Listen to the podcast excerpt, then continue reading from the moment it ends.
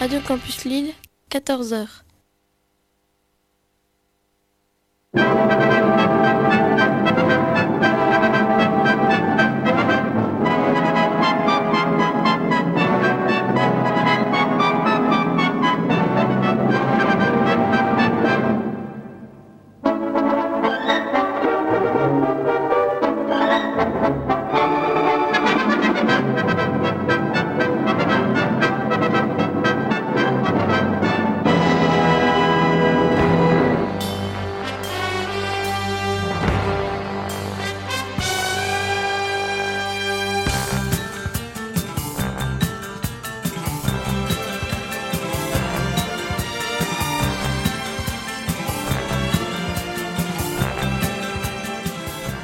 Bonjour à toutes et à tous. Merci de nous faire le grand plaisir de nous retrouver en ce samedi après-midi pour votre édition mensuelle consacrée au petit écran. Voici le magazine des séries, une émission proposée et présentée par Christophe Dordain en partenariat avec le site le magazine des séries.com ainsi que sa page Facebook. Et autour de la table, l'équipe est au grand complet pour cette deuxième édition de cette année 2018. Vous entendrez donc les interventions de David Marmignon, François Vestine, Emmanuel Franck, Fouad Boudard, Dominique Candeil, Christophe Villard et Christophe Colpart. Tous les Christophe sont présents et nous sommes ensemble jusqu'à 15 heures.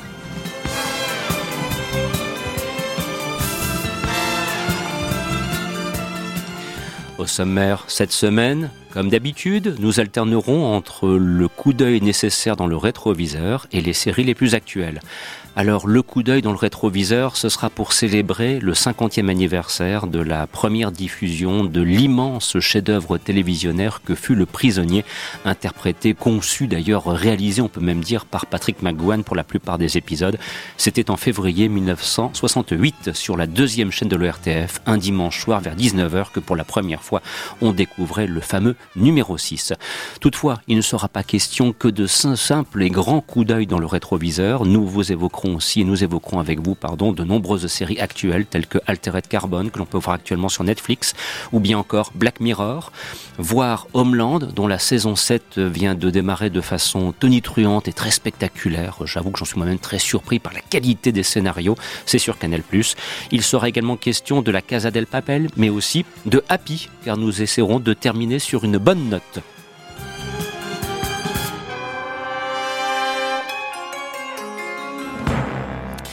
Et pour l'instant, un thème de série télévisée que je vous laisse le soin de découvrir et qui est en lien avec des sorties en DVD. Bon après-midi à l'écoute de ce programme.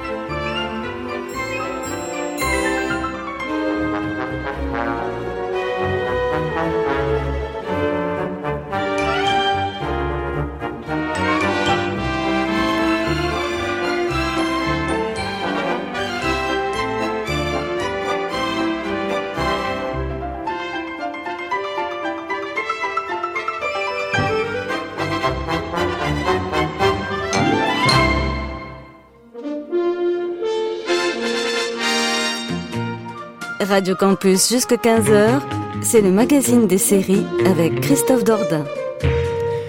Et à l'instant, vous entendiez une partition musicale composée par John Addison pour la série télévisée Arabesque, imaginée, créée par Bruce Lansbury, qui fut diffusée pour la première fois sur CBS en 1984.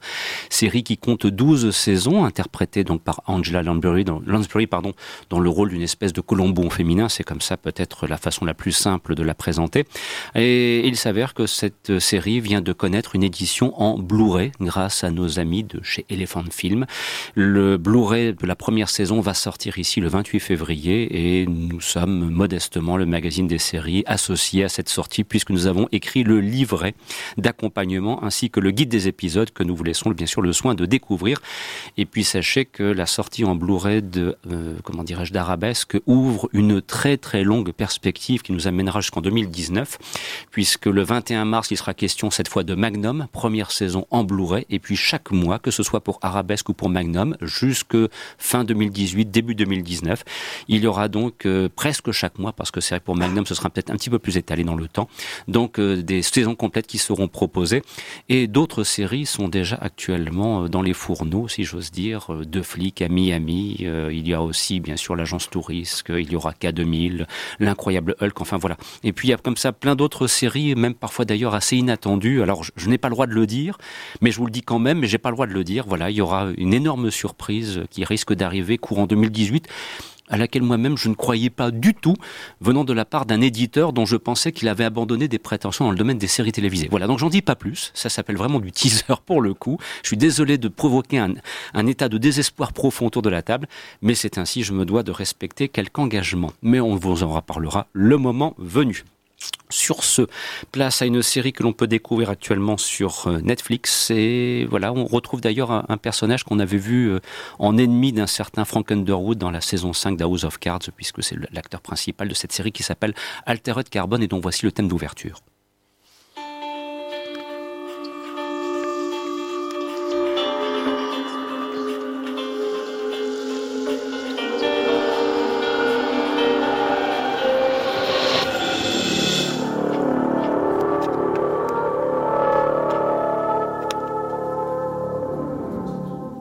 Y a du Blade Runner dans l'univers visuel d'Altered Carbon, c'est le moins que l'on puisse dire. Euh, il y a aussi un scénario singulièrement étoffé, peut-être un petit peu trop d'ailleurs, ce qui fait que vous risquez d'entendre autour de la table euh, des avis divergents à propos de ce Altered Carbon euh, qui a plus ou moins convaincu suivant qui l'a suivi et depuis maintenant sa première diffusion sur Netflix. Alors d'ouvrir tout de suite avec François parce que je crois qu'avec lui j'ai le bon client pour quelqu'un qui a vraiment envie de, défendre la série, alors que peut-être d'autres avis autour de la table seront un petit peu plus mitigés. On peut dire, François, que tu as pleinement euh, adhéré à, comment dirais-je, à Altered Carbone.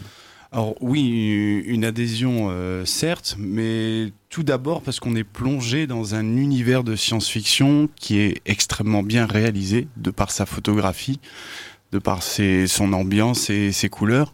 Et pour les amateurs comme moi de l'univers cyberpunk, on va vraiment se retrouver plongé, euh, là-dedans. Alors la série est une adaptation du, roman qui porte le même nom, Altered Carbone, qui est sorti en 2002. Et c'est Netflix qui va porter donc cette série.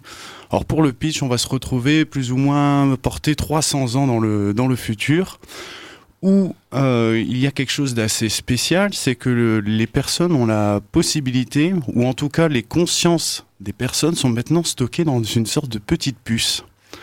Ce qui veut dire que s'il arrive quelque chose à votre corps, on a la possibilité de prendre cette petite puce et de l'injecter dans un autre corps. Or, généralement, bien sûr, ce sont les personnes qui sont plus ou moins riches qui auront la possibilité de faire ça. Et ça va poser beaucoup de, questions de, conscience lorsqu'on va suivre la série de, plus en plus loin. Et ça va rendre plus ou moins le, le scénario qui, qui reste un peu plus simpliste que celui qu'on va trouver dans le bouquin, pour ceux qui ont lu le bouquin. C'est vrai qu'on va oublier quelques éléments, il y a une faction de, rebelles qui ne sera pas présente, etc. Mais malgré ça, on, va récupérer ce, cas de conscience de savoir qu'est-ce qui se passe après la mort. Est-ce que là, on a le droit de revivre, enfin, ou plus ou moins de continuer sa vie, et on va s'apercevoir au fur et à mesure, est-ce que on n'aura pas le droit à. Est-ce qu'il n'y a pas un droit de mourir après qui va se mettre en place et qui devient extrêmement intéressant? Alors, la série n'est pas faite pour tout public, puisqu'il y a quand même beaucoup de scènes, un peu de, de torture, etc., qu'il va falloir euh, se. Enfin, il va falloir vivre, hein, voilà, tout simplement. Mais voilà, moi, c'est vraiment l'ambiance cyberpunk, les couleurs, les... le budget qui est mis dans la série au niveau des effets spéciaux, etc., est quand même assez euh, impressionnant. Et alors on retrouve donc euh, le, comédien Joel Kinnaman qui euh, affrontait euh, le camarade Underwood dans l'avant-dernière saison que l'on a l'occasion de voir de, la série House of Cards, puisqu'une saison 6 finira par arriver même sans Kevin Spacey. Et voilà, bon, c'est un comédien, moi je trouve, il a une, belle carrure, une, tronche vraiment, enfin voilà, il a, entre guillemets les épaules nécessaires pour être un héros de, belle carrure et de belle taille. David. Oui, surtout dans la série, on le voit sous toutes les coutures, il est tout le temps t-shirt enlevé, et pas que, parce que hein, il y a un sacré budget quéquette et nichon dans le film, enfin dans, la série. Euh, moi, j'ai bien aimé, mais ça a été un travail de longue haleine. C'est-à-dire que j'ai vraiment eu du mal à m'y mettre. La, série souffre vraiment du problème du syndrome Netflix, où comme on pense que c'est pour binge-watcher, eh ben, on soigne difficilement son pilote. Les épisodes durent une heure, et c'est comme toutes les séries Marvel et toutes les séries Netflix, il faut plusieurs épisodes pour rentrer dedans. Et alors là, en plus, si tu rajoutes euh, toutes ces histoires de faux semblants, de faux corps, de l'intrigue devient très très nébuleuse. Et surtout que ben ils nous refont un petit peu le côté Blade Runner, c'est-à-dire espèce de, de personnage un peu monolithique dans un univers de film noir. Ce qui fait que moi, je suis resté justement pour les nichons et pour les pour pour l'univers mais je, je suis pas resté pour l'enquête ou l'enquête de film noir auquel j'en avais un peu rien à secouer. Mais au fur et à mesure on, on apprécie cette ambiance d'un petit peu j'ai envie de dire c'est Banshee chez Blade Runner parce que ça fait très Hollywood Night hein. il y a toujours cette scène de, de grosses bastons ultra violente et c'est une série qui ose des trucs, qui, va assez loin dans sa violence, dans sa représentation du sexe, etc. Et moi, je suis resté notamment à cause d'une scène du pilote où euh, une fille, une fillette est, morte et les parents attendent dans un espèce de hall de gare euh, pour récupérer euh, leur fillette, la conscience de leur fillette dans un nouveau corps qui arrive avec une, dans le corps d'une personne âgée d'au moins 60 ans, 50 ans. Et donc du coup, ils découvrent leur fillette avec avec ce corps-là. Et je me suis dit ah tiens ça ça apporte quelque chose qui va être assez sympa. Et euh, ouais, en dehors de ça, ouais, la série, c'est quand même, ça, ça, pue le fric de tous les côtés. Hein, c'est vraiment un truc euh, assez impressionnant. Dominique Il y a beaucoup de questions qui sont posées sur l'identité parce que des fois on voit des personnages à l'écran puis tu t'aperçois qu'ils ne sont pas les personnages qui sont censés être. Mm. On voit notamment une des héroïnes principales, euh, tu t'aperçois en fait que c'est sa fille qui a pris le corps de sa mère parce qu'elle trouve qu'elle a des plus beaux seins et pour faire l'amour c'est plus pratique. Donc ça pose pas de questions. Donc quand tu vois un personnage à l'écran, est-ce que c'est vraiment, est-ce que c'est un gentil, un méchant? Et puis même si c'est un gentil, méchant, est-ce que c'est le vraiment ou le vrai gentil auquel je m'attends? Moi, il y a, ce qui, le gros problème pour moi, c'est le manque de euh, d'humour. Enfin, d'humour. Je n'attends pas une rigolade toutes les cinq minutes, mais c'est très sérieux de la première seconde du pilote jusqu'à la fin du dernier épisode. Il y a peut-être une ou deux répliques. S'il y a un personnage qui pour moi sauve vraiment le tout, c'est mon personnage préféré, qui est aussi dans, le bouquin, c'est le, maître d'hôtel, mm. Edgar Poe enfin le maître d'hôtel. C'est une intelligence artificielle qui fait partie de l'hôtel, etc. Faut savoir que dans le bouquin, c'était pas, le, enfin le personnage était là, mais dans le bouquin, c'est Jimi Hendrix le personnage. Donc le vrai Jimi Hendrix qui tient l'hôtel. Et pour la série, donc ils ont décidé de changer un peu. Et c'est un personnage qui a vraiment de l'humour vraiment typique anglais. Euh, l'acteur c'est Chris Conner, c'est vraiment excellent. Moi c'est le personnage que, j'ai presque envie qu'il y ait un spin-off rien qu'avec ce personnage-là pour savoir d'où il vient, qu'est-ce qu'il était avant. Il faut savoir qu'ils ont même casté euh, Snoop, Snoop, Dogg pour le rôle, donc on a échappé belle. Et, avant d'entendre Fouad, donc nous sommes bien d'accord que pour l'instant, donc il y a une première saison de 10 épisodes et a priori. Euh, saison 2, ouais, déjà annoncé. Déjà annoncé, donc c'est important de le souligner. L'univers est très riche, il y a moyen de quoi faire. C'est vraiment l'univers qui pour moi est le héros de, la série. Ah oui, juste préciser qu'il y a trois films, euh, trois romans, pardon. Donc on peut imaginer qu'il y ait trois saisons. Et le truc a été vendu en tant que Game of Thrones de Netflix. Ils ont des très très très grandes ambitions. C'est une des séries les plus chères de l'histoire. Ils ont mis le paquet pour essayer d'en faire le truc. Fouad oui, alors moi, je ne l'ai pas vu dans son entièreté, hein, donc mon avis va être relatif. Je ne m'exprimerai que sur ce que j'ai déjà vu, c'est-à-dire les deux premiers épisodes. Alors moi, ce qui m'a intéressé, c'est l'aspect, l'évocation du transhumanisme. Euh, c'est vrai que c'est très, très en vogue en ce moment, le transhumanisme. Euh, est-ce que nous sommes des corps, des âmes, les deux? Est-ce qu'on peut séparer l'un de l'autre? Et euh, c'est une série qui est produite, showrunnée, si je puis dire, par Laeta Kalogridis, qui est une jeune femme qui a produit euh, Avatar, Terminator Genesis, hein, de sinistre mémoire, Bionic Woman, Ghost in the Shell. Donc on voit, on sent que c'est une dame qui est très travaillée par ça, le transhumanisme. Bah, ça fait 15 ans qu'elle a récupéré le, qu'elle a le roman sous les dents en disant un jour je le ferai, un jour je le ferai. Ah oui, voilà. Donc euh, c'est vraiment un, projet de, né de, sa passion. Alors moi, ce que, ce que j'ai euh, effectivement, un peu comme toi, Dominique, et je, euh, je, je alors c'est pas définitif, et, je condamne pas la série, c'est très noir et très plombant très, très, très sombre. Euh, c'est très influencé évidemment par euh, le style et le visuel de Blade Runner, mais moi ce qui m'a plu, c'est euh, l'aspect, la l'aspect social euh, de tout cela, c'est-à-dire que, ok, euh, on peut, euh, dans le futur, on peut changer de corps, on peut télécharger son esprit dans un autre corps et changer, d'aller de corps en corps. Et, mais, mais alors, c'est ce que tu disais, David, tout à l'heure, la petite fille qui est dans un corps de vieille dame. la dame, à un moment donné, une responsable répond oui, mais c'est tout ce que sa mère a eu les moyens de lui acheter. Et, ce, qui est, ce qui est assez fascinant, c'est, et ça me donne envie, hein, je vais malgré tout, je vais, je vais continuer à regarder. Ça donne des C'est l'aspect hein. social euh, de, de, la série. Oh, il y a un moment, on a une, une jeune femme dans le, dans le film et ses deux parents sont là. Il y a son père et sa mère, sauf que sa mère, elle est dans le corps d'un autre homme. Donc tu as les deux hommes qui se tiennent. Alors ta maman et moi, on a décidé. C'est très, très bizarre qu'on mm. est devant. Il faut, faut, vraiment rester concentré. D'autres avis Donc on retrouvera François. Emmanuel, peut-être rapidement avant d'écouter François. moi, contrairement à ce que disait David, je trouve que le pilote est très réussi et m'a donné tout de suite envie de, de rentrer dedans parce qu'effectivement, on, on voit qu'il y a des moyens derrière. J'aime bien Joel Kinnaman. D'ailleurs, Choulin, ça son changement physique est assez étonnant qu'il avait déjà dans House of Cards, mais il faut se souvenir aussi que c'était le héros de la série The Killing, la version mhm. US où il était euh, maigre, euh, presque comme un squelette, et euh, Robocop aussi, hein, qui n'a peut-être pas eu le succès qu'il méritait, mais c'est un acteur qui est vraiment capable de, jouer, qui a des émotions et qui sait les, transmettre et les, incarner. Mais bon, j'ai décroché au bout du quatrième parce que je trouvais que c'était trop Allez, de nouveau, euh, Netflix avec cette espèce de caricature où de nouveau on a deux personnages dans une pièce pendant tout l'épisode. En plus, il faut se farcir de la torture qui, je trouve, n'apporte absolument rien. Bon, c'est peut-être mon côté euh, petit père, euh, la vertu, je n'en sais rien. Mais, mais bon, voilà, je, je, trouvais que ça devenait un moment trop compliqué. Je connaissais pas le bouquin, je l'ai pas lu. Mais, mais bon, en général, je suis assez bon public avec Netflix. Mais là, avec madame, on a, on a tous les deux décroché au bout du cinquième. D'ailleurs, j'ai commencé à roupier pendant le cinquième. Donc voilà je m'y remettrai peut-être, mais voilà, ça m'a pas plus convaincu que ça. François. Mais le problème est un peu là, ils ont essayé de faire une sorte de Game of Thrones, donc ils ont mis un peu trop de violence, ils ont essayé de mettre trop de scènes, euh, comme tu peux dire, de cul, olé, olé. Euh, voilà un peu partout. Et ils n'ont pas autant travaillé leurs personnages euh, comme Game of Thrones a pu le faire. Il y a des personnages secondaires, comme tu disais, dans l'hôtel, qui, qui pourraient faire la tourner la série à lui tout seul, qui, qui passent devant le personnage principal des fois.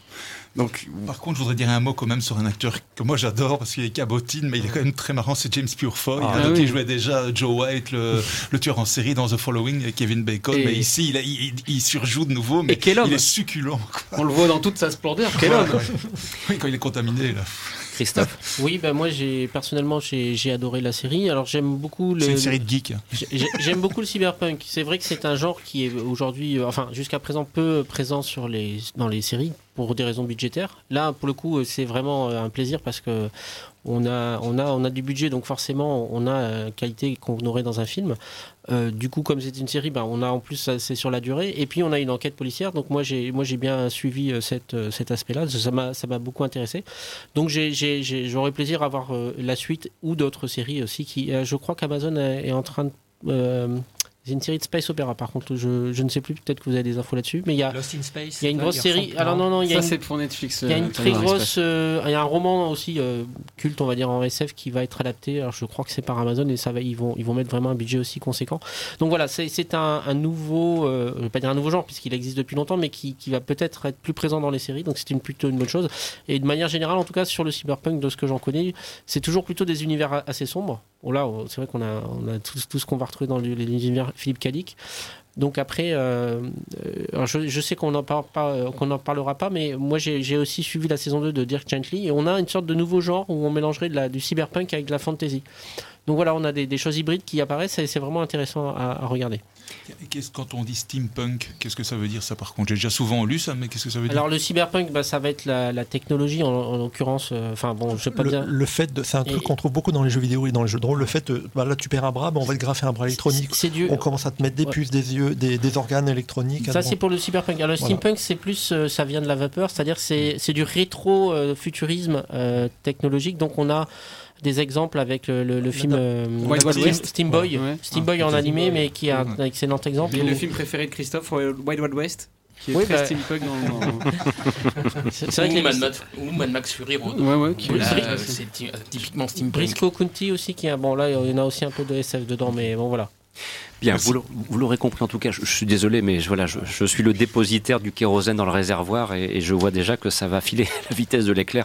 Mais enfin, comme d'habitude, on est habitué avec le magazine des séries. oui. On, vient de, de me donner les infos sur la série d'Amazon. Donc c'est tiré d'un cycle qui s'appelle le cycle de, de la culture. Et donc ce sera un, un gros projet de space opéra que- qui va qui nous attend dans les prochaines prochains mois. À découvrir donc. Alors toujours sur Netflix et pour embrayer immédiatement, c'est également la saison 4 donc de la série Black Mirror dont il est question maintenant. Et c'est vrai que c'est une, une, une série qui là aussi euh, a suscité beaucoup d'intérêt et, et foi de tout de suite de saisir le micro promptement, voilà pour euh, dire le Voilà. plus grand bien de, de ce programme donc qui est entré dans sa quatrième année et qui a été imaginé par Charlie Brockler. Oui, absolument. Donc série britannique euh, que, que j'ai découvert avec joie à retardement puisque je l'ai découverte l'année dernière, il y a un peu plus d'un an, et je me suis bouffé les trois premières saisons en deux jours. Euh, c'est une, sorte, c'est une espèce d'anthologie où les, euh, un peu à la pour dire, pour être, euh, pour faire rapide à la quatrième dimension, c'est-à-dire avec des épisodes euh, qui n'ont aucun lien les uns avec les autres, mais on s'aperçoit au fil de la série que oui, somme toute, ils ont un lien et la saison 4 va entériner euh, cela. Cette saison 4 est une excellente mouture. Cette série nous emmène dans une espèce de, dys- une espèce de dystopie. Hein, c'est- le terme, hein, c'est-à-dire une version, euh, un, avenir qui est une extension, une excroissance du présent, euh, et notamment en mettant l'accent sur les dérives de la technologie. Hein, donc c'est vraiment le, le thème principal euh, de la de cette série, elle va évoquer voilà les réseaux sociaux, etc. Donc euh, euh, comment ces euh, outils peuvent devenir diaboliques, hein, peuvent venir vraiment être euh, source de, de, de- de malheur. Et pour en revenir donc à la saison 4 euh, que, que j'ai bouffé en, en une heure quoi. non, c'est pas possible une heure, mais en tout cas j'ai bouffé vraiment. euh, voilà, j'ai tout regardé d'une traite en fait. Et, et euh, ouais, vraiment, voilà, c'est l'une des rares séries aujourd'hui vraiment qui, qui me que- que- qui m'enthousiasme. Et alors, c'est une série formidable. Euh, Enfin, c'est une saison, c'est une un très bon cru. Alors, qu'est-ce qui caractérise cette saison? Alors, on a six épisodes, hein, donc je crois que c'est un peu plus euh, que ce que nous avait, ce à quoi nous avait habitué euh, les précédentes saisons. Alors, on a, euh, on a chaque épisode. Alors, c'est- c'est- ce qui est un très, très intéressant, c'est que là, euh, dans cette saison, chaque épisode va embrasser un genre, euh, un genre particulier. Donc, alors moi. ah, oui, c'est mon deuxième préféré. C'est le premier, c'est l'USS McAllister, l'USS Callister, pardon. Euh, McAllister, c'est dans Maman, j'ai oui, ah oui, voilà, c'est ça. J'ai j'ai des vieux retours de, de, vieille, de ma mémoire. Bref, l'USS Callister avec le très grand Jesse Plemons, euh, qui est très très bon là, euh, dans C'est cette. le début d'acteur américain hein, qui est même Ah. le réalisateur, c'est Jodie Foster qui réalise. Oui. Mais alors cette saison, Effectivement, alors, qui- qu'est-ce qui caractérise C'est qu'il y a deux signatures. deux signatures, mais tu as raison de le rappeler, deux signatures. Jodie Foster, hein, qui va réaliser Archangel, le deuxième épisode, sur les dérives du contrôle parental. Et euh, on a Johnny Hillcoat, euh, qui va réaliser Crocodile, un espèce de scandinoir, un espèce de millénium. Bien violent. Euh, ouais, qui est très violent. Alors, paradoxalement, ce ne sont pas les, les- mes deux préférés, en fait, parce que les autres réalisateurs ne sont pas en reste et sont de très, très grands talents. Euh, L'USS Callister, effectivement, c'est une parodie de Star Trek euh, qui mélange monde virtuel, euh, euh, Avatar, et, et voilà, pour, pour vous Star Trek. résumer, c'est Star Trek. Et on a celui de Jodie Foster qui est, qui est- qui est très bien, c'est une mère qui, qui veut fliquer sa fille H24, donc qui lui intègre une puce dans, dans, dans le cerveau pour la suivre. Et on a Hang the DJ, qui euh, qui voilà, qui euh, exacerbent les dérives des sites de rencontres et euh, qui montrent une société qui va en fait décider pour vous avec qui vous allez vivre. Ça, c'est absolument terrifiant. Et, euh, bizarrement, c'est l'épisode le plus joyeux. C'est le Et seul en peut-être plus, qui voilà. va bien, oui. Oui, alors quoi que maintenant, il y a des théories sur Internet comme quoi c'est c'est pas une fin si joyeuse, mais moi, pour moi, effectivement, c'est une fin lumineuse. Alors moi, mon, mon épisode préféré, c'est le dernier, c'est Black Museum, qui sonne un peu comme un récap de cette série, et cette saison 4 sonne un peu comme une, un bilan. Un bilan, une fin, la fin d'un chapitre. Donc j'ai vraiment hâte de voir ce que va donner la saison 5. Et pour résumer, là c'est le dernier épisode, donc Black Museum. Euh, on y trouve la petite jeune fille qui joue dans Black Panther d'ailleurs. C'est une espèce de compile où c'est un musée, espèce de musée Grévin, musée des horreurs, qui compile des objets qu'on a vus dans tous les autres épisodes précédents. Voilà, c'est formidable. François et David. Euh, On partira sur une note un peu plus positive que sur les dernières saisons quand même avec cette saison 4 je trouve. Et est-ce que vous saviez ce que, pourquoi ils avaient choisi Black Mirror pour le, le nom de la série? Alors tout simplement si vous regardez votre smartphone et qu'il est éteint, vous faites un peu, vous regardez un écran noir mais qui en même temps a une réflexion de vous. Et vous avez, et c'est un peu le thème de la série, vous allez avoir une réflexion aussi sur vous-même, sur voilà la technologie, comment je l'utilise, à quel point elle va me porter. Ça- ça- C'est assez incroyable. C'est le grand drame des romantiques, ça. hein. Mais c'est vrai, c'est une Non, mais euh, je, non, je blague pas. le- le- le- c'est le grand drame du romantisme. Parce que le romantisme, c'est ce que c'est C'est qu'on s'approche, alors c'est pas un- d'un écran, mais d'une femme. On essaie de voir à travers ses yeux son âme, son âme et que voit-on son propre reflet. C'est le drame romantique Oui, par excellence. Donc c'est Ouais, voilà, comme Ouais. c'est une émission de culture, n'oubliez pas, Ah, chers amis. joli, ça. Allez, David, pour la séquence nichon. Mais quel enfoiré. Non, euh, alors moi je suis très content que Black Mirror soit arrivé sur Netflix parce que c'était une des séries euh, choc. Ce que j'ai découvert vraiment quand c'est sorti. Et Charlie Brooker, qui est pas le, en reste parce qu'il avait quand même fait Dead Set à l'époque, qui était un sacré euh, uppercut de la tronche avec en gros c'était. Euh, Love Story euh, avec la vraie présentatrice et le, le même décor euh, et des zombies qui est ultra violent. C'était génial. Et donc Black Mirror arrive, bim, gros uppercut de la tronche. Et c'est ça qui me manque en fait. Euh, à l'époque, euh, Black Mirror, c'était trois épisodes pour une saison, qu'on savait pas trop quand est-ce qu'ils allaient arriver. C'était un petit peu une surprise. Et d'ailleurs, ils l'ont refait pour la saison 4 parce que c'était presque pas annoncé finalement. Et euh, quand tu regardais un épisode, il fallait trois jours pour s'en remettre. C'était, ouf, ouah, punaise, la vache. Et alors que là, la saison 4 et même, à fortiori la saison 3, bah en fait, on peut facilement les enchaîner parce que bah, on se dit, c'est sympa, c'est un bon épisode de Conte de la Crypte, c'est un bon épisode de, la quatrième dimension, mais c'est pas non plus le choc ultime que pouvaient être euh, les épisodes de la saison 1 et de la saison 2. Après, ça reste de la qualité hautement supérieure, ça reste de- des épisodes vraiment géniaux avec des pattes, etc. Notamment l'épisode Metalhead qui est réalisé par David Slade, qui a fait notamment beaucoup de- d'épisodes de Hannibal, etc. avec une patte reconnaissance, reconnaissable entre mille. Et euh, c'est toujours très nihili- nihiliste, très misanthrope même, euh, très très sombre.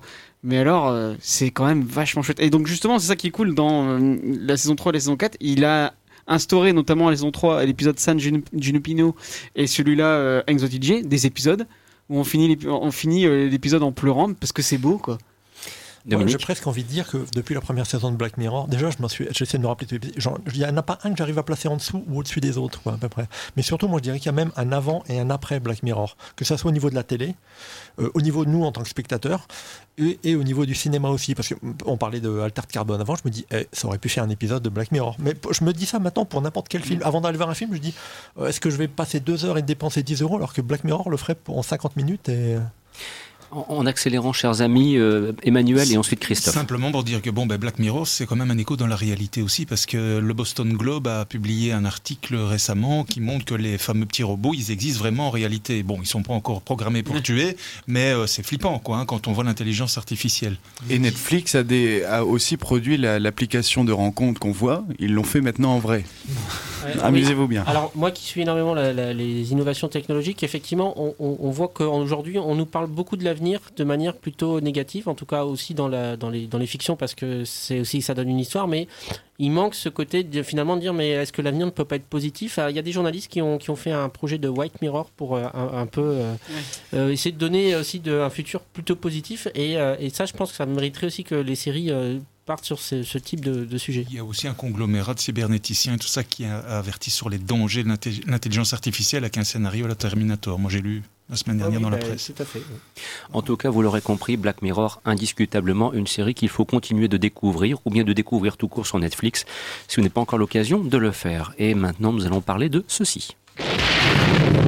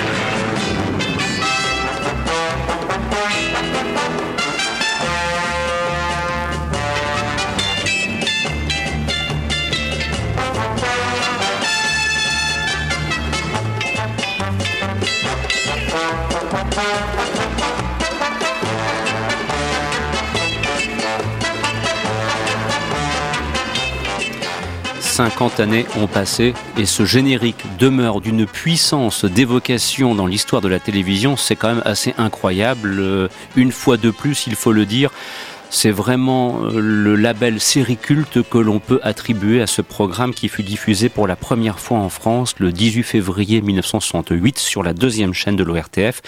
Une série Le Prisonnier dont c'est vrai que c'est l'œuvre absolue et complète de son auteur Patrick McGowan, quand bien même quelques épisodes aient été dirigés par d'autres. C'est son œuvre à part entière. C'est une série euh, qui l'a hanté, euh, sur laquelle il est revenu à travers maintes interviews, d'ailleurs parfois pour se contredire un petit peu, pour savoir si effectivement le numéro 6 c'était John Drake de la série Destination Danger ou pas.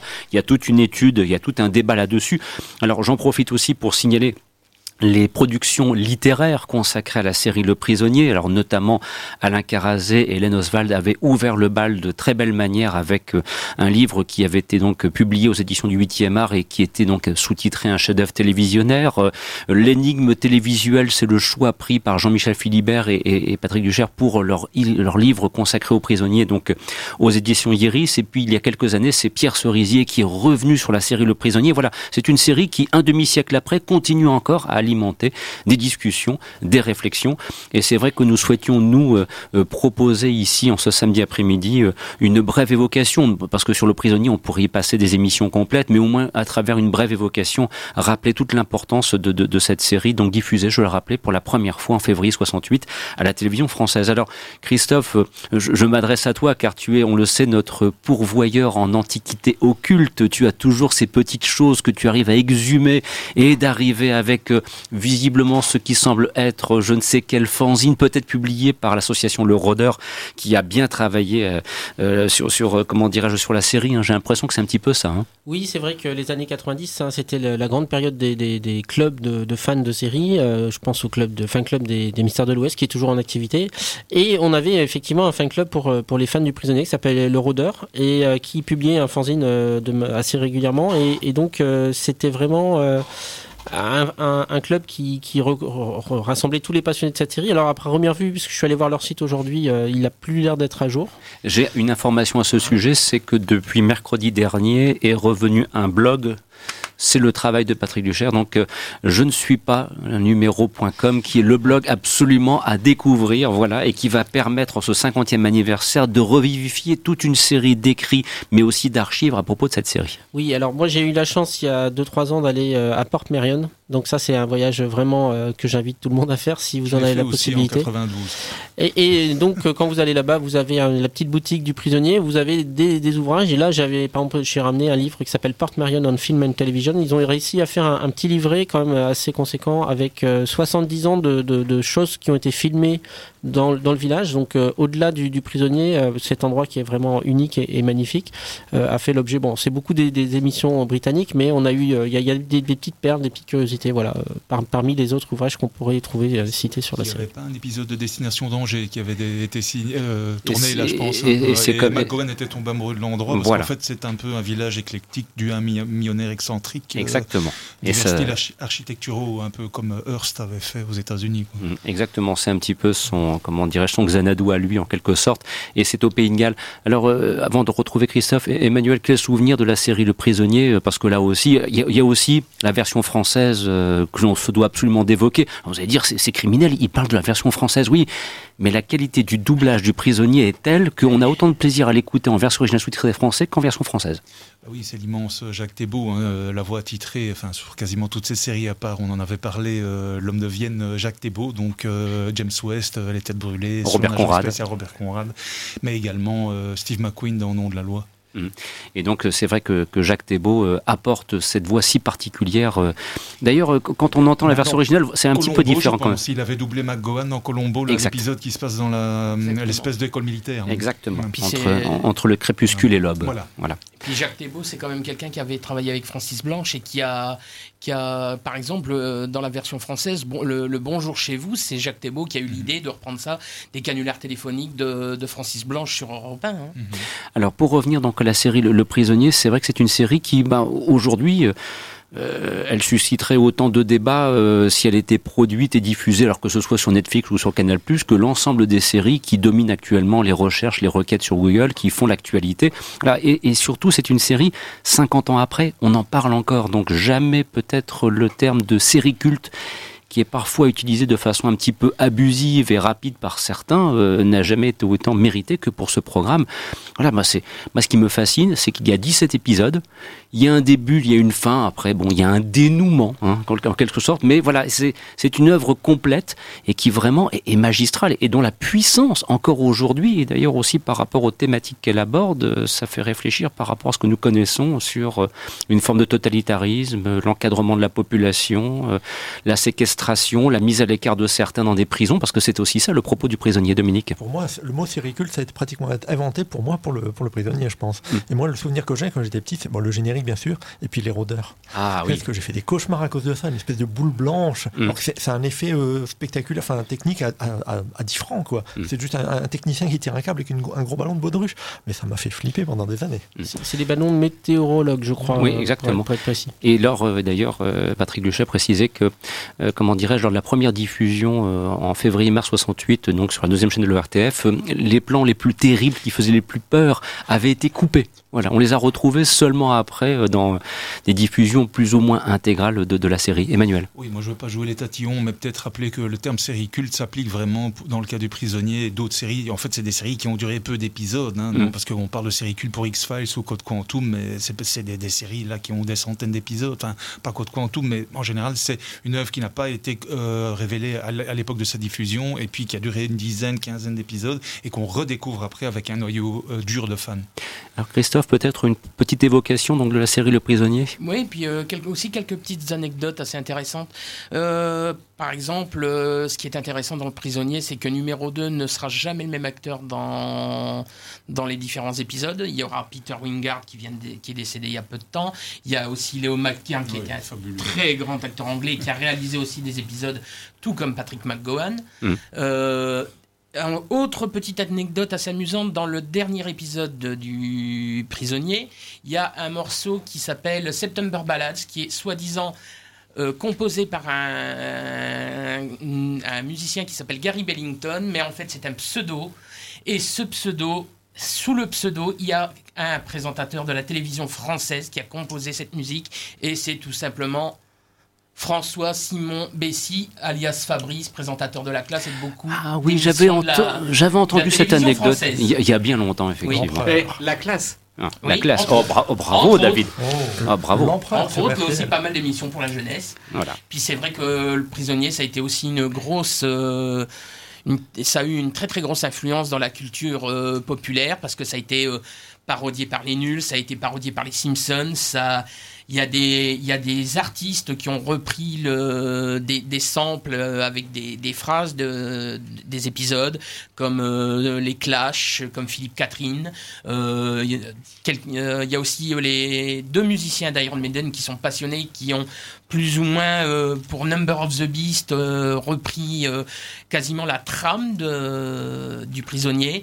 Il y a eu euh, un pseudo remake dans dans le début des années 2000 avec Ian McKellen et Jim Caviezel, c'est même s'il y a des libertés par rapport à- au C'était pas scénario, terrible. C'était- c'était Ça vaut pas le pas- coup? Ah non, non, non, non, franchement, c'est non. pas ce qu'il y a de mieux. Puis c'est Très honnêtement, je- je- David, il faut mieux revenir là aux fondamentaux. Oui, il faut découvrir oui, l'original. Si tu ne l'as jamais vu, fais-toi plaisir. 17 épisodes. Et, et je pense que par rapport à beaucoup de séries qu'on nous évoquons sur cette table, notamment celles qui sont diffusées euh, sur Netflix ou sur Amazon, qui ont beaucoup d'audace, eh ben, je pense que tu pourras mesurer Mm. qu'il y a 50 ans, Patrick McGowan, il a fait preuve d'une audace incroyable, d'ailleurs, qui lui a coûté assez cher, parce que à l'époque, la série a été fort mal reçue. hein, il faut bien le comprendre aussi. Et il voulait d'ailleurs l'adapter dans- au début des années 90 au cinéma, ça s'est jamais fait. Mm. Après, Christopher Nolan a eu l'idée de reprendre le, le, le- le projet, mais c'est tombé à l'eau. Mm. Et il y a une suite qui existe euh, du prisonnier, mais sous forme de comics, qui est sortie en 2003 par DC Comics, qui est, Mm. euh, qui est plus, plus ou moins la seule suite officielle du prisonnier.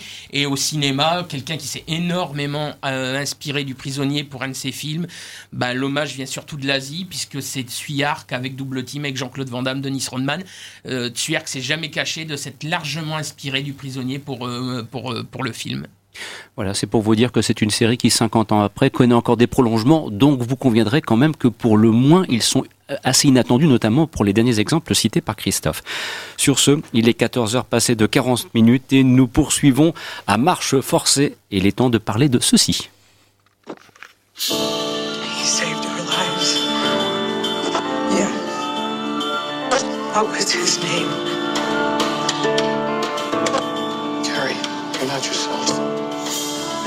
But you don't have my condition. I'm dealing with it. I, I've been dealing with it since I was 22.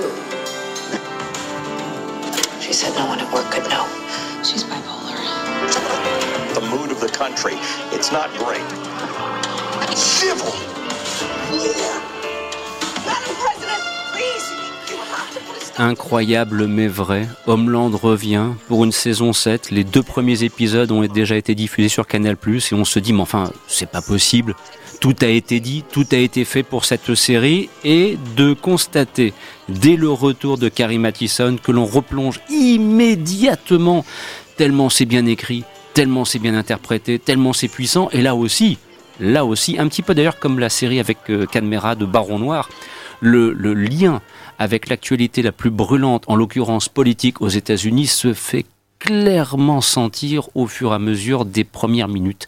Voilà, c'est un retour remarqué, un retour remarquable, et j'avoue que j'ai immédiatement adhéré. Au bout de trois minutes, je savais que j'allais aimer, et je vais continuer encore à aimer cette sacrée Carrie Mathison.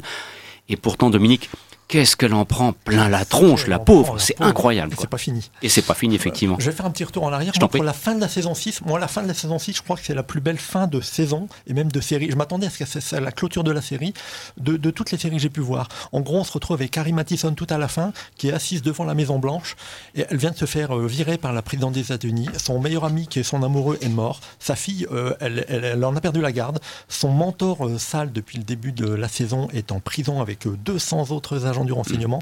Euh, et la présidente euh, commence à partir en, en cacahuète. Et là, euh, je te signale que tous ceux qui l'avaient pas vu sont Non, non, venus. non, non, mais- Parce que moi, j'ai pas encore vu la saison 6, j'ai te les oreilles, le là, je sais pas. Non, non, mais tu, Est-ce que tu as, vu la- que t'as vu le torrent de haine dans les yeux de David à ce moment-là Parce que moi, on arrête pas de me dire, ouais, continue Homeland, c'est que c'est vachement ça, c'est bien, saison 6 et saison C'est 7. rien parce que j'ai absolument rien. Il se passe Non, non, je, te- tellement je te plus de rassure, il, a, été malin dans son, dans, son accroche. je parle de ce plan parce que vous vous souvenez tous du premier film La planète des singes, à la fin, quand Charlton Heston arrive sur la plage, et il voit, il pareil, voit pareil. La, la statue de la liberté, ce qu'il en reste écroulé, et là il est désespéré, il tombe à genoux. Et ben moi j'ai vu euh, dans Carrie Mathison qui regarde la Maison Blanche à ce moment-là, la même chose, et je me suis dit, il peut pas y avoir de suite. Et quelques mois plus tard, il- je, vois, je vois une suite à Nancy, je me dis non, c'est pas possible. Et pourtant, J'ai commencé à regarder, puis c'est bon. C'est reparti pour un tour, hein, Elle c'est est fou. dans un état pas possible, et, c'est cette femme-là euh, qui va devoir sauver le- les États-Unis et le monde. Comment elle va faire Euh, c'est- Et c'est parti. héros ne meurt jamais. Ouais, mais c'est là où on se dit que Bruce Willis, il est définitivement enterré. euh, il, a, il a pas la même capacité de résistance à l'ensemble des événements qu'elle doit supporter. David. Non, mais moi, Homeland, j'ai beaucoup aimé parce que c'était un petit peu l'anti-24 heures chrono. Euh, J'avais du mal avec la saison 3 qui finissait de bonne manière parce qu'on se débarrassait enfin de Brody et, et des tunnels de dialogue et notamment de sa famille. C'était insupportable. J'ai bien aimé la nouvelle version. La, nou- la nouvelle version de la série, mais alors par contre, moi ça m'a largué. Euh, j'ai vu le début de la saison 6 et j'ai pas continué parce que, au bout d'un moment, j'en avais marre de de Carrie euh, bipolaire qui ont fait des caisses, mais des caisses pas possibles, des histoires de plus en plus. euh, bah, je, trouve qu'on perdait le sel en fait euh, du truc et Ah bah là, ils pas hein. repris du tout et donc du coup bon je me suis fait spoiler la fin mais mais euh, Non, non, non, non, quoi, tu- non, ça va, ça va, tu survivras. mais euh, ouais non mais du coup je vais essayer de, de, de m'y remettre mais c'est pareil Homeland les épisodes sont longs quand même Ouais, mais attends, mais moi je préfère ça et de loin à d'autres séries qu'on n'arrête pas de nous mettre en exergue et qui sont ennuyeuses au possible. hein. Je veux dire, euh, à choisir entre ce qu'on peut voir sur M6 et puis Homeland, il n'y a pas photo. Hein. oui forcément mais Mais c'est quasiment la même durée. Hein. Je préfère euh, 60 minutes de Homeland que 40 minutes de MacGyver, si vous voyez ce que je veux dire. hein. Ah, ça y est, on attaque. Une nouvelle version, en précisant. Oh, une nouvelle version, Oui, oui. effectivement. Euh, Christophe. Bah, je voulais- Moi qui n'ai jamais vu euh, aucun épisode de cette série, je voulais savoir est-ce qu'on peut prendre en cours de route et si non, c'est possible? non, non, non, non, impossible. Ah non, non, non, non, il faut revenir au point de départ. Ok. Alors là, Ouais, tu, tu, tu peux limite commencer à partir de la saison 4 dans les Non, non, non, parce que non, non, non, non, non, non, non, non. puis non, c'est- c'est ça serait dommage parce que tu louperais vraiment la Oui. saison 1 Oui. qui est un petit chef-d'œuvre télévisuel C'est un peu comme The Americans aussi, c'est la même chose. Voilà, on Euh, peut pas. voilà. Il faut revenir aux, aux origines. Là, Dominique on est revenu, on est, donc ça a commencé, on a commencé avec Al-Qaïda, on est parti ensuite en Allemagne, on est parti à- au Moyen-Orient, spoiler, etc. hein. Et là, on est revenu, euh, dans la saison 6, elle était à New York, là, on est revenu à New York, à, à Washington, et on est vraiment revenu sur le terrain de guerre, c'est les États-Unis, surtout qu'il y a des mouvements, euh, bah, on le voit en ce moment avec les, le- le- les armements, quoi. Il y a les rednecks qui, qui sont contre le, le gouvernement, qui veulent avoir le droit, qui veulent monter leur poté d'armée. Enfin, le- les- où est l'ennemi? Euh, bah, on, Là, est c'est un ennemi de l'intérieur. Est-ce qu'il est- pas faire une grande révélation. Est-ce qu'il est dans- à la Maison Blanche ou est-ce qu'il est dans les fermes du, du Minnesota Bah, quand on voit, quand on voit, rednecks quand- qui ont voté pour Trump. quand on voit le paysage politique et social actuellement aux États-Unis, c'est une série qui est mais remarquable sur ce point, Mais remarquable de finesse d'écriture. L'actrice qui joue la, la présidente américaine, elle est incroyable. à vous entendre comme ça on dirait que vous parlez de 24 heures chrono la saison 5 quoi. Bah, Ça ressemble beaucoup, je m'attends toujours à voir Jack Bauer. Bah, ce sont les mêmes producteurs, Howard Gordon. Euh, Ah ouais. on pourrait presque imaginer un crossover entre House Il y a of Cards, Ganza aussi qui est dans 24 l'affaire. euh, Enfin, toutes ces séries-là qui se passent en ce moment, Mm. très politiques, etc. Bref, vous l'aurez compris, euh, Homeland, il- voilà, vous, vous pouvez y replonger avec délice. C'est vraiment formidable. C'est quand, quand la, quand la télévision est de cette qualité, euh, voilà, Le, le- le nom du, du dernier épisode de la saison 6, c'était America First. Mm. Voilà. tout est dit. Alors sur ce, euh, dans quelques instants, nous aurons l'occasion de nous intéresser à un braquage euh, à la sauce espagnole dans la Casa del Papel. Mais euh, juste avant, et comme ça, je, je me dis, j'arrive à glisser Happy. Parce que euh, Christophe disait il faut parler de choses euh, sympathiques, euh, happy. Donc euh, allons-y pour happy, Christophe. Oui, allez, vas-y. Ah bah non mais alors moi j'avais pas encore vu d'é- d'épisode, j'ai vu le premier depuis. Euh, alors pour ce que j'en ai vu, c'est gentil tout à l'heure Emmanuel parlait de la violence dans les séries. euh, bah là pour le coup euh, c'est peut-être une série comique, mais euh, en tout cas et ça manque pas de ça manque pas de sel quoi. spoiler Ça, la toute clair. première séquence. hein. En fait, on a le héros de la série qui prend son flingue son, et puis qui se fait exploser la tête. Donc tu as la tête qui part, le crâne qui est ouvert, et puis il commence à danser avec des femmes nues, je crois. Avec la, la tête Il ouverte y a le, il y a le sang qui. Alors, résumons-nous. Happy, c'est quoi? C'est un conte de Noël. Ah. C'est une histoire de Noël. C'est ça. T'as une petite fille très gentille qui s'appelle Ellie, et puis Ah qui oui. se promène avec sa maman, qui va voir un spectacle de, de clown, je sais pas quoi. Et puis il y a le Père Noël qui arrive, et puis qui enlève la petite fille, et puis qui la met dans une caisse avec plein d'autres enfants, qui leur fait manger des gâteaux bizarres, etc. Donc, et la petite fille, pour se défendre, qu'est-ce qu'elle fait? Elle demande à son petit ami imaginaire, une espèce de, de petite euh, euh, de, Licorne. de licorne bleue qui vole, qui s'appelle Happy. Happy. Voilà. Il va chercher mon papa, c'est un héros, il vient venir me sauver.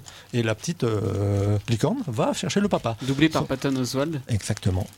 Et elle va chercher le héros qui est incarné par euh, Christopher l'inoubliable Elliot qui est- de New York qui- Unité qui Spéciale. était un héros, quoi, un ancien flic euh, héros, mais qui a un peu pété les plombs, qui est devenu corrompu, alcoolique, qui, qui est plus flic, mais toujours corrompu, alcoolique et drogué en plus, qui est devenu tueur à gages. Et donc voilà, donc c'est c'est une espèce de, de buddy movie. Quoi. Il y a plein de séries avec un flic et un peu. Là, sauf que c'est une petite licorne bleue qui a fait équipe avec un flic, euh, euh, on va dire efficace.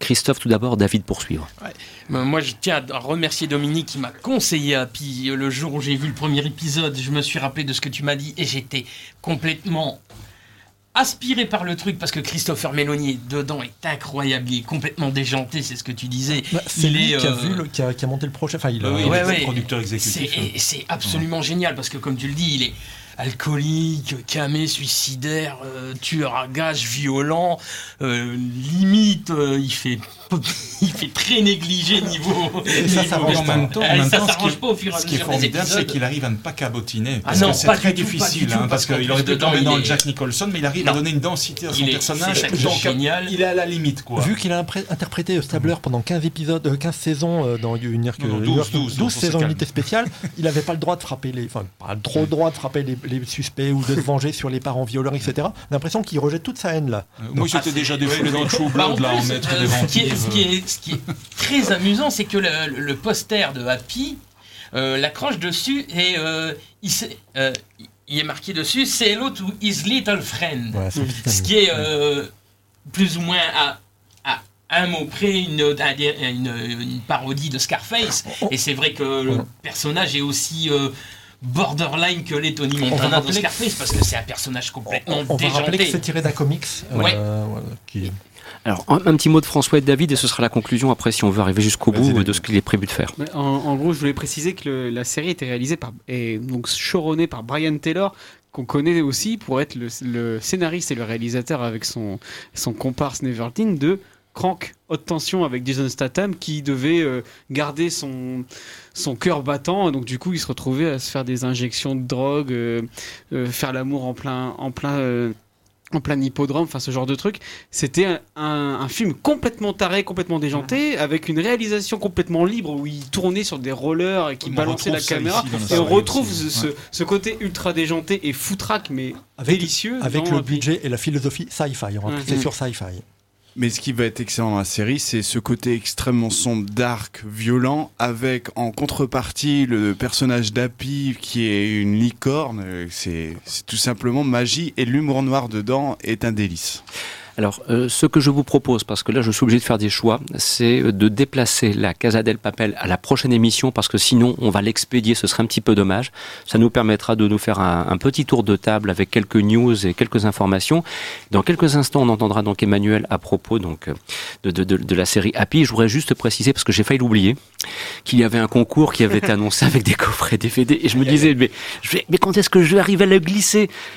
Ouf, à la toute dernière minute, l'homme qui tombe à pic, vous voyez, j'ai un petit doigt, je suis accroché au bord du précipice, il y a 200 mètres de vide en, dessous de moi, voilà. Mais j'y arrive quand même, donc, et je vais donc vous proposer des coffrets Blu-ray de Magnum saison 1, euh, voilà, qui va sortir le 21 mars, d'Arabesque, si vous le souhaitez, pourquoi pas, le 28 février, ou bien encore, ça vient de sortir de la saison 6 du Virginien, pour cela, une question euh, très simple. Nous avons eu l'occasion euh, d'évoquer donc la série Homeland, euh, dont la saison 7 euh, vient de commencer sa diffusion sur Canal+. Et je vous demande tout simplement de me préciser qui est l'actrice qui joue le rôle de Carrie Mathison. Les réponses sont attendues. Concours le quotidien du cinéma.com. Donc la question très simple, qui est l'actrice qui joue le rôle de Carrie Mathison dans la série Homeland? Réponse attendue, concours le quotidien du cinéma.com.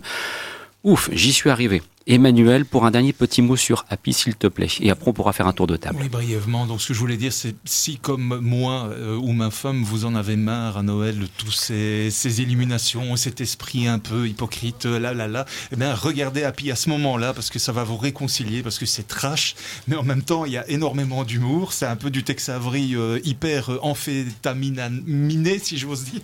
Et, et alors, c'est très bien réalisé aussi, les scènes de combat et en même temps les éclairages. On retrouve euh, vraiment, il y a une qualité, euh, une puissance au niveau euh, Même, des, trouve couleurs. qu'il est c'est- pas mal c'est- foutu, hein. C'est vraiment très drôle. Maintenant, le, scénario est production- léger, mais, mais c'est plaisant. Tu disais, Christophe? C'est vrai que pour une production sci-fi, c'est un très beau, c'est un très beau cachet. Et moi, justement, je voulais pousser un petit coup de gueule parce que on, euh, c'est diffusé par Sci-Fi aux États-Unis. Malheureusement, en France, il n'y a aucune télé qui le diffuse, même pas Sci-Fi France. Sci-Fi France ne nous propose que, je vais dire, un petit peu les séries. Vilainement chipose de chez Sci-Fi, euh, je pense à Midnight Texas ou à Van Helsing, qui sont absolument euh, pas bons. Et là, on, alors que bon, bah, euh, moi, les deux séries que j'ai euh, sci-fi que j'ai regardées euh, c'est, euh, cette année et l'année dernière, c'est Dominique qui me les a conseillées, c'est Happy et puis Blood Drive.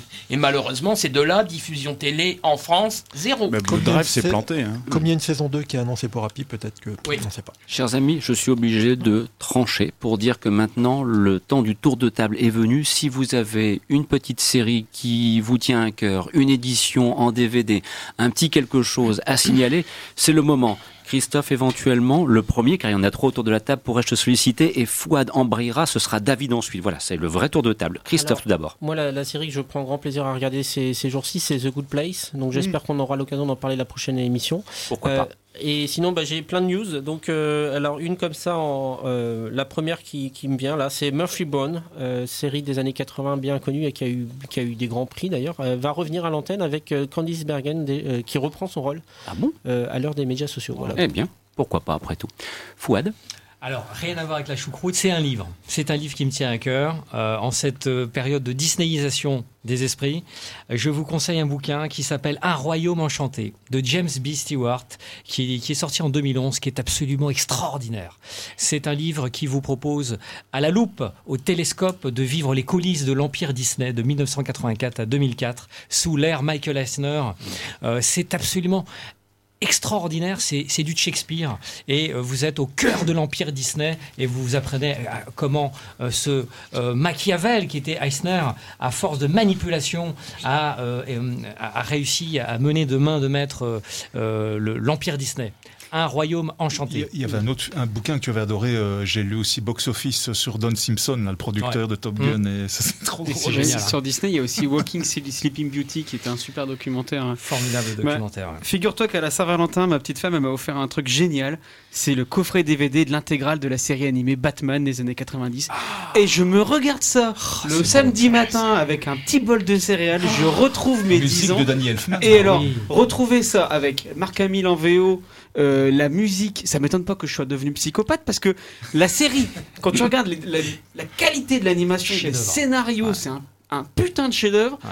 Et quand tu vois les dessins animés qui sortent maintenant, tu te dis ah ouais la vache. Et c'est pour ça que je pense, moi je pense que c'est une des séries qui a fait, qui a forgé ma, ma cinéphilie parce que c'est vraiment le truc hallucinant de se dire la vache c'est super sombre pour des gamins et c'est vraiment génial quoi.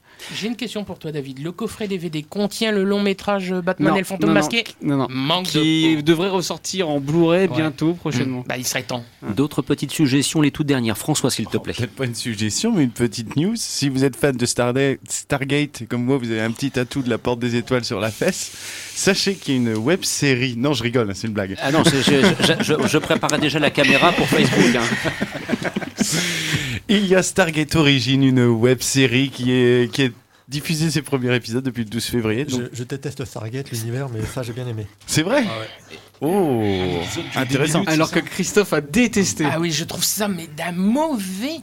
J'ai pas dit que c'était bon, j'ai dit que j'avais bien Je, aimé. je trouve ça d'un mauvais. Je trouve que c'est super mal filmé. Je trouve que ça fait théâtre. Ça, même les niveaux des décors, ça fait très très mauvais. On retrouve les acteurs de, de la série d'origine ou Pas du non, tout. non, non, non, non, Rien du tout. Allez, une, une dernière news. Je t'en prie, le- Christophe. Le, retour des Muppets.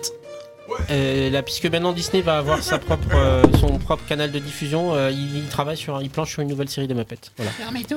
Voilà, bah, on l'a compris, il y a des références solides autour de la table. La dernière série des Muppets était vachement bien et pourtant elle s'est complètement plantée. euh. Bah oui. Ils avaient fait une espèce de Muppet version The Office.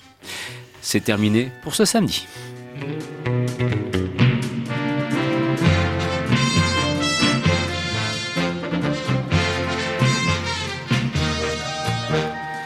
Vous écoutiez le magazine des séries, une émission proposée, présentée par Christophe Dordain. Un grand merci à Christophe Colpart, Christophe Villard, Dominique Candeil, Fouad Boudard, Emmanuel Franck, François Vestine et David Marmignon dans quelques instants. Suite des programmes sur notre station et nous vous retrouverons avec grand plaisir la semaine prochaine pour le cinéma. C'est François Bourg qui vous présentera l'édition hebdomadaire des aventuriers des salles obscures. D'ici là, portez-vous bien. N'hésitez pas à nous retrouver sur les réseaux sociaux, à liker notre page consacrée au magazine des séries, à celle consacrée à l'unité à à celle consacrée à l'émission, aux aventures salles obscures, au quotidien du cinéma. Bref, nous sommes partout, vous le savez très bien. Merci de votre fidélité et de votre attention. Au revoir.